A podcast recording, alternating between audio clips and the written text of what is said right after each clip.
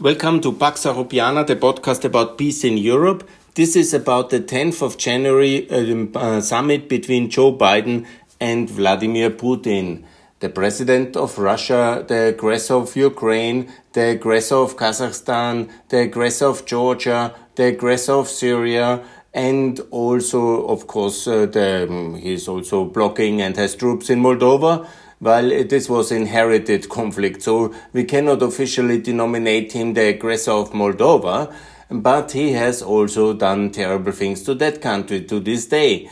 And he is the symbol of this KGB revanchism, which he is basically, he is the instrument of the old ancient KGB, which in 91 made the coup against Gorbachev, which by themselves, because of uh, powerful reaction, here they have basically destroyed the Soviet Union and uh, they are to this day obviously revengeful of this and they want to, to draw back time.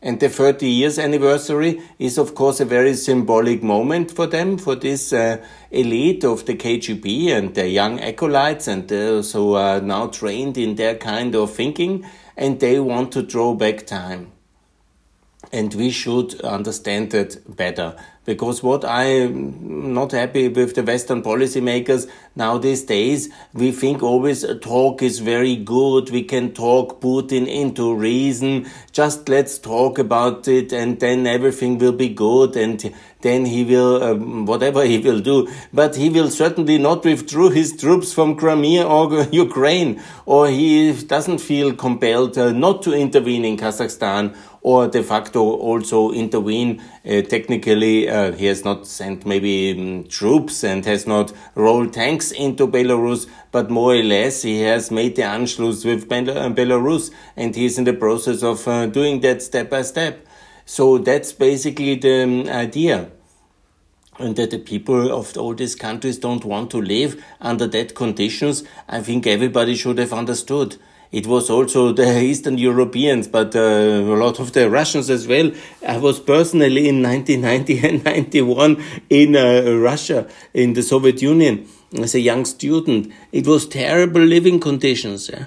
And I traveled in the last 30 years, uh, not to, to, Latvia and Lithuania, so I cannot say to every, but uh, basically to all other countries and to, to most Eastern European countries, and I've seen what communism has left there. it's a complete disaster. and I lived in Ukraine, for example, the last, uh, from 2016 to 2020, and I saw exactly what kind of infrastructure and living conditions there are. It's a disaster. Even after 30 years they were not, uh, of transition, they were not able to recover from the damage that the Soviet Union has left. Yeah? And it is a total damage. And they have built very little. A little bit of energy infrastructure and a little bit of railways infrastructure. But the Soviet Union was an absolute terror regime and the post-Soviet Union reality in the countries where they basically could take power again and the same elite, the same thinking. Because in some countries they were not able, you know. The, this Western thinking, the pro-American, pro-European thinking has won the day in Estonia, Lithuania and Latvia, for example, and obviously in all Eastern European countries in between. Uh, with exemption of uh, Serbia for specific uh, kind of nationalistic and pro-Russian um, traditions and this nationalistic backlash and Milosevic declaring war against uh, the um, rest of Yugoslavia in 89 when the Soviet Union crumbled and Eastern Europe opened, opened up. But in all other countries, the real Western philosophy and the freedom philosophy has taken root from Albania to Bulgaria to Romania to Latvia, Lithuania, everywhere. But in 94 already Lukashenko was able to retake power in the name of the KGB in Belarus. And in 99 it was uh, the takeover of Ukraine.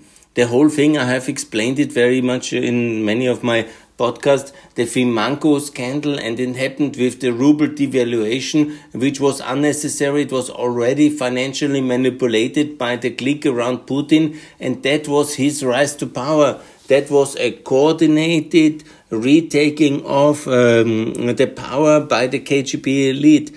They saw the weakness of Yeltsin, who has defeated them. Yeltsin is the hero of the Soviet um, Russian transition not Gorbachev. That's the basic mistake in our reading of the mainstream Western media when they think about it. Yeah? It is not Gorbachev who wanted to end the Soviet Union. It is Yeltsin who defeated the putschists of the KGB who wanted to take uh, uh, Gorbachev out. And so basically they lost the power. Gorbachev lost the power. Yeltsin rose uh, to prominence and he was very reasonable, but he was uh, physically weak, and he was obviously then you, the famous um, loan for shares and the famous 96 election. And it was very complicated obviously to have this transition while uh, the US and the EU of course the EU, less but the um, US has really helped a lot. And the task was maybe too big to manage it very well and the KGB understood they can have this enormous wealth of the natural resources of Siberia and use it for a retake of power. Then came uh, the whole Kosovo war escalation and uh, the feeling that they have uh, to um, uh, somehow nothing to say in the world anymore. And they used this kind of uh, um, uh, crisis in Yugoslavia that was played a huge important role and then they retook power.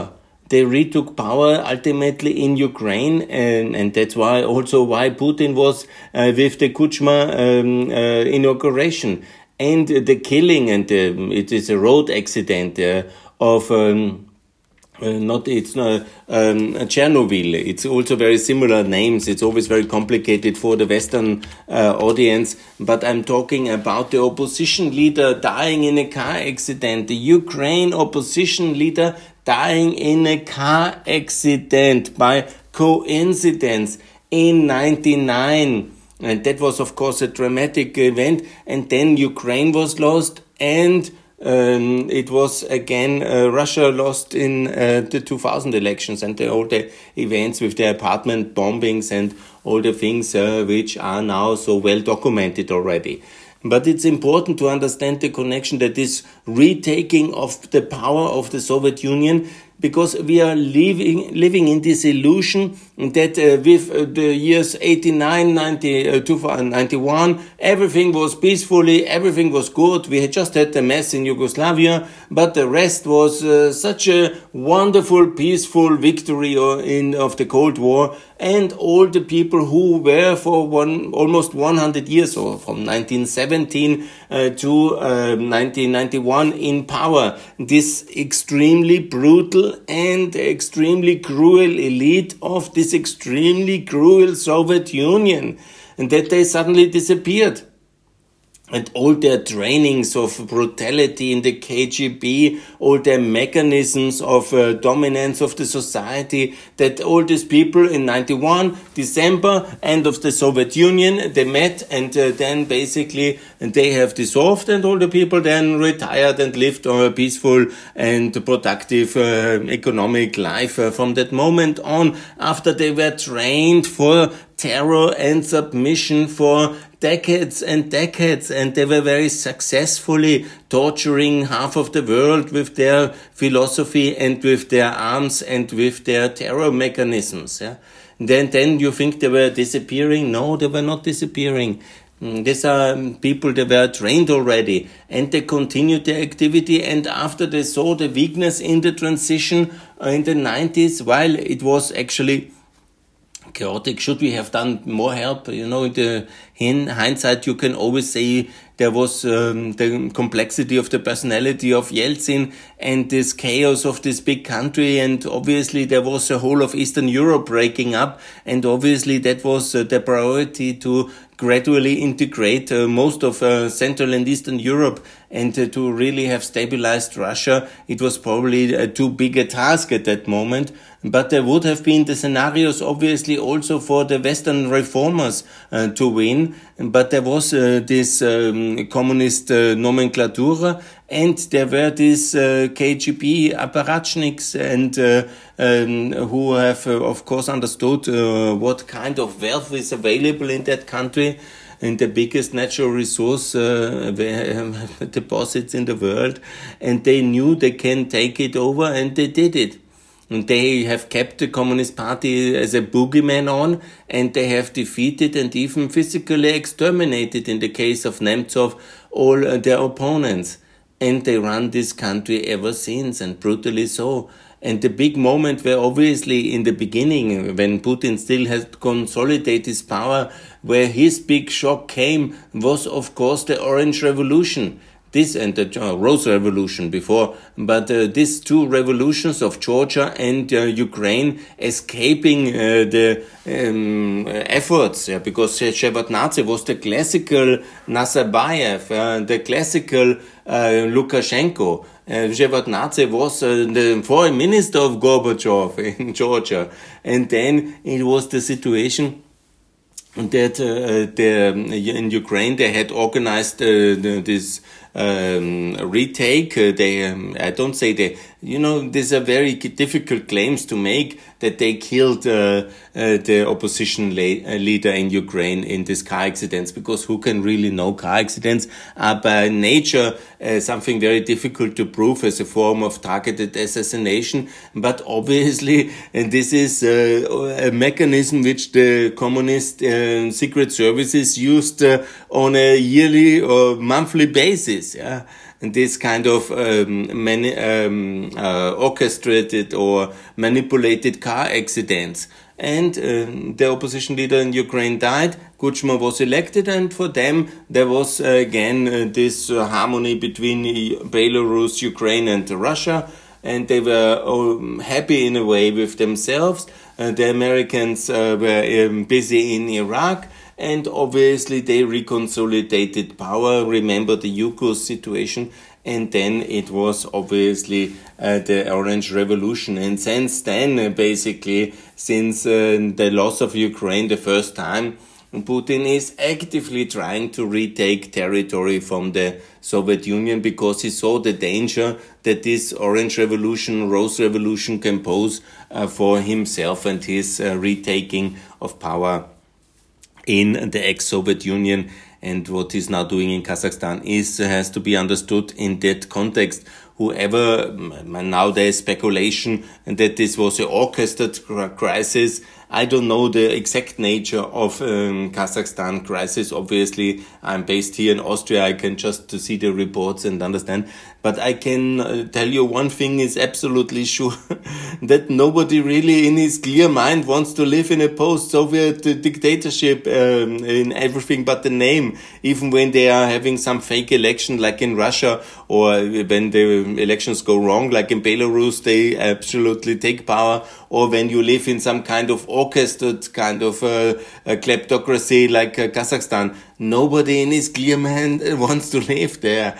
And these are absolutely normal people. The Russian, the Kazakhs, the Belarusians, they don't want to live under such conditions. And the moment they have a free choice, obviously they emigrate or they make a revolution. It's only for a very tiny, small elite of uh, extremely rich and extremely brutal ex-KGB uh, which are taking the controls of the leverages of power as they have learned in their ideological schools uh, that you have to control the leverages of power in order to control the society as the vanguard of the proletariat and all this bullshit philosophy this is uh, the history of the Soviet Union. And that's exactly how they learned it from Lenin's coup in 1917 and 1918 and they uh, have of course studied the history of the Soviet Union.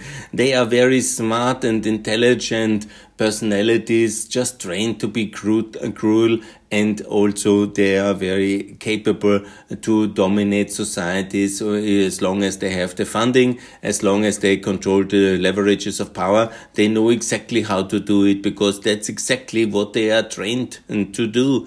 And they are trained uh, power elite uh, and uh, they were trained to be reckless in their tools in order to fulfill their kind of philosophical and um, financial targets yeah and to fight the west.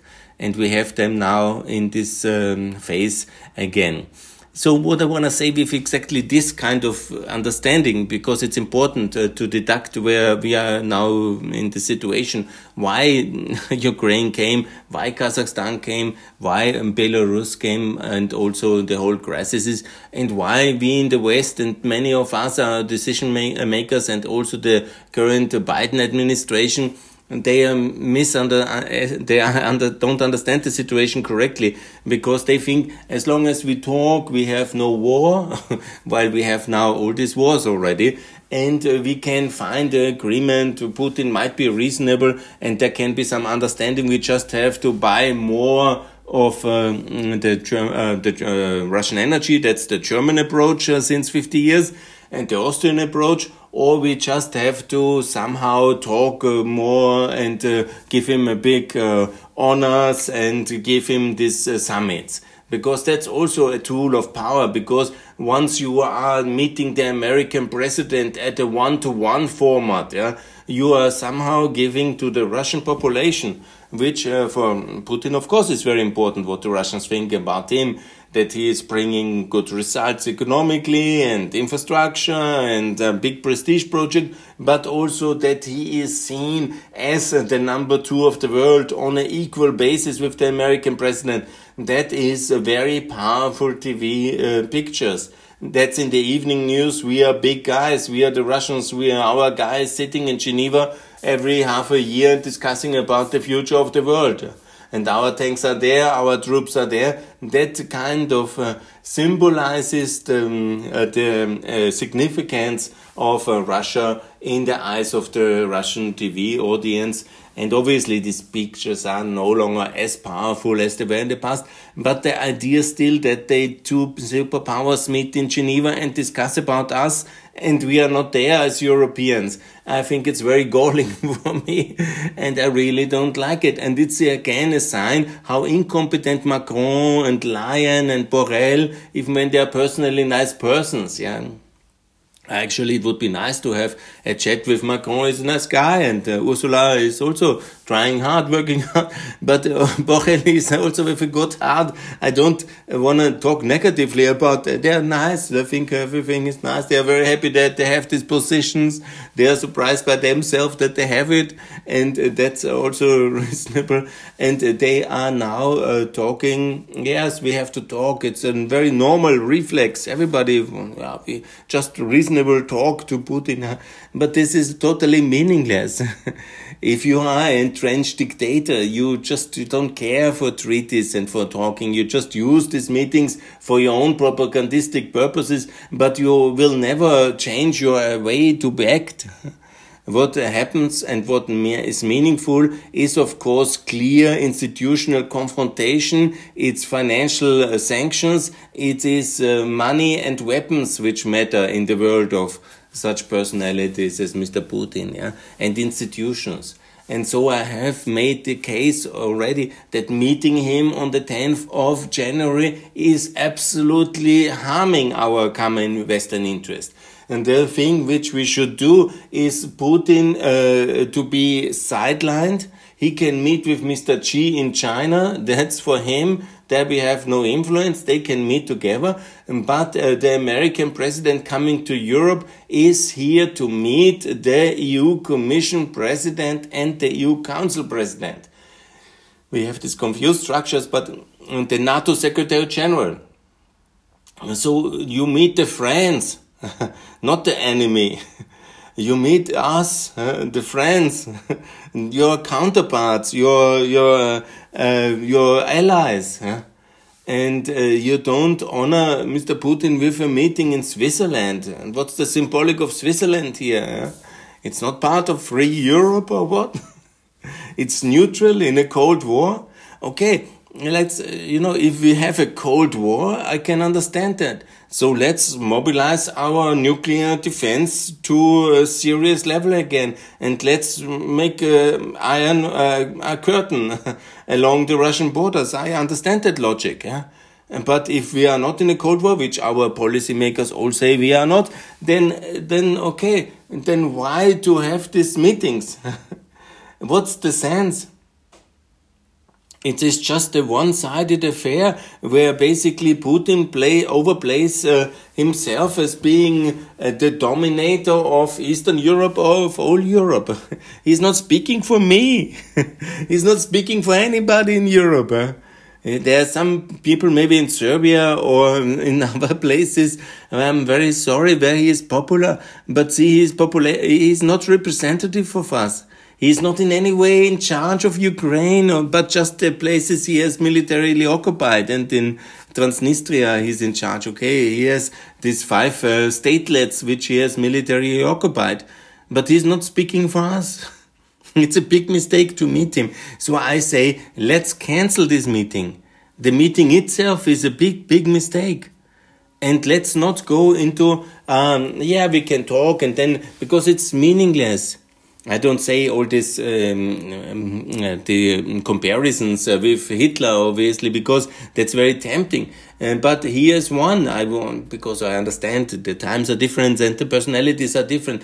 And but all this reconquest, uh, Heim ins Reich is very similar, and also these negotiations around Munich is very similar, and that's a big mistake. And this Geneva has really the danger of being the new uh, Munich because we always discuss and Putin takes another country. In the meantime, since the last Geneva, he has taken over uh, Belarus in everything but the name. He's in the process of taking over Kazakhstan, yeah because he will control Kazakhstan after he has now saved Tokayev and probably there will be some kind of uh, Russian enforced stability. He has saved Tokayev, he has saved uh, Armenia in a sense, yeah, you, some will see it like this, and he has saved Belarus, and that's his um, saving kind of story, yeah, and that's basically Geneva is the new Munich. And that's the big um, problem, yeah you can even see the parallels with Sudetenland if you want to make the case. And so it is very meaningless. And what we will do now, we will do this meeting. I think he will not cancel, Mr. President. Yeah, um, Biden will go. They will be the same like in Geneva in June. And there will be a big show, a lot of media attention. They will have three hours together. They will discuss everything and nothing. Nothing will be decided. Nothing will be binding. Nothing will be resolved. Yeah? And we just continue. And the Russians obviously they will not do a big military offensive into Ukraine because that would be open war and that would uh, allow us to declare war. The status of war will um, result in huge economic damage for um, uh, Russia and also um, politically it would be very harmful. So they will not attack in that way, but they will keep uh, the um, military mobilization at this level of 100,000 and you know continue and they will then say we can do a spring offensive. And then there will be another meeting in, uh, in uh, Geneva. Geneva 3 in June, and then Geneva 4 in uh, December 2020, and Geneva 5 in spring uh, 2023, and so on and so on and so on. So it will be a tradition. In the meantime, wherever they can, the Russians will consolidate power where they have the opportunity. And uh, yes, uh, maybe, maybe there will be new crises in other Central Asian states or in other Eastern European countries and they wait basically out until this pro-Western reform effort in Ukraine is stalling and in other countries. And they will create as much disunity as uh, they can. And at the moment, they have obviously lost uh, in America. By Trump, their asset is no longer there. And in Europe, they have also now important elections in France. Yeah? So for them, it's very important to have a friendly guy in Paris. And they have already Fillon, this former French prime minister, is on their payroll. And uh, they have just recently joined one of the boards. And and then you have also Olaf Scholz, which is very soft, uh, very best friend of Schröder in Germany. So they have, they will not escalate here, but they will um, say they might escalate and they will hammer us every year weaker like the famous schnitzel. I always have this uh, metaphor of the schnitzel, hammering the Europeans and the Western Europeans with the constant threat of war, according to the schnitzel theory, and where the next cracking point is, they will strike. The next crack will come, the next opportunity, who knows? Maybe Trump will come in the midterm elections, then maybe 2024, that will be very good for Russia, or Le Pen will win in France, or you know, you can, or, or now, for example, they have lost Moldova, in Ukraine it seems also they have not made big inroads. In uh, Italy, And their friends in the Lega and they are in power. But uh, obviously, uh, that um, Mario um, Mario Draghi is very good. So they have that's the Russian seed. When we have lost one country from now, we can wait, we can stabilize, and so they continuously wait for the next crisis to come, and then they will reconsolidate. That's the basic idea. So Putin is in for the long game, and he will be very, very uh, dramatically escalating only if that serves his direct purposes. Yeah? In the meantime, this constant threat of a potential escalation, and then uh, on a kind of uh, wherever the opportunity arises, uh, some minor action in Armenia, Azerbaijan war, and in Belarus, and now in Kazakhstan. That's his strategy. And in the meantime, to make sure he is visible seen as the one to one to Biden. and uh, then, uh, of course, uh, to block all um, further progress in NATO, EU, and Eurozone enlargement in order to be somehow, you know, that was, of course, a big loss for uh, the Russians if somebody adopts a euro or joins the EU or NATO, because our institutions really work and they deliver. So then you are, then it's getting very expensive to buy the prime ministers. They managed uh, in in Hungary with Orban, but that's a complicated operation. They tried now, of course, to uh, win power in in uh, in Montenegro and so on. And they that, but that's uh, you know they understand that uh, NATO and EU and the euro works. Uh, so for them, that's a big tragedy if they have lost one because to break them out of NATO, that's very difficult. Of course, they managed with the UK to break it out of the EU. That was a big success of their secret operations and of their uh, political funding operations, but um, that can, cannot be done so easily. Uh, not uh, it's for the rest of the EU countries that will not happen so easily. But they can obviously uh, fire these fuels of um, uh, lack of confidence, and they can block Kosovo NATO accession, Ukraine NATO accession, Bosnia NATO accession, because they are all complicated countries, and then they can sow doubts, and they can also fuel this kind of lack of European confidence uh, in our enlargement capacities. And that's very meaningful for them because then uh, the countries cannot join or not adopt the euro. And then Russia says, okay, very good. I told you Europe is not working. Uh, better work with us. Yeah? They will never like you. And then this kind of uh, feeling can be fooled by the Russian TV or by Sputnik News. And that's basically what they're trying. And understand as well, my whole effort in these um, years when I'm now so active on this various channels for peace in Europe. I believe very much in our institutions. They really work. NATO, EU, Euro, OECD, and uh, Schengen, and the Regional Cooperation Councils. After they all are very meaningful and they work very well. But we just lack the confidence and the unity to enlarge them and so stabilize Eastern Europe at the fragile periphery towards Russia, where Russia has huge interest, and they obviously work massively against this enlargement. And so this is basically the cornerstone of our security and also the risk that uh, we um, uh, basically fail and then we destabilize uh, the periphery and Russia prefers that obviously. That is Russia winning and we shouldn't have Russia winning, obviously. We should be uh, thinking that we gradually, by now taking all the intermediate periphery from Ukraine to Albania into the UN NATO, some of them are already in the NATO, we can gradually have the area where this ex KGB elite is ruling uh, shrink. And so ultimately that will be also very meaningful for the transition of Russia to come, because it will come.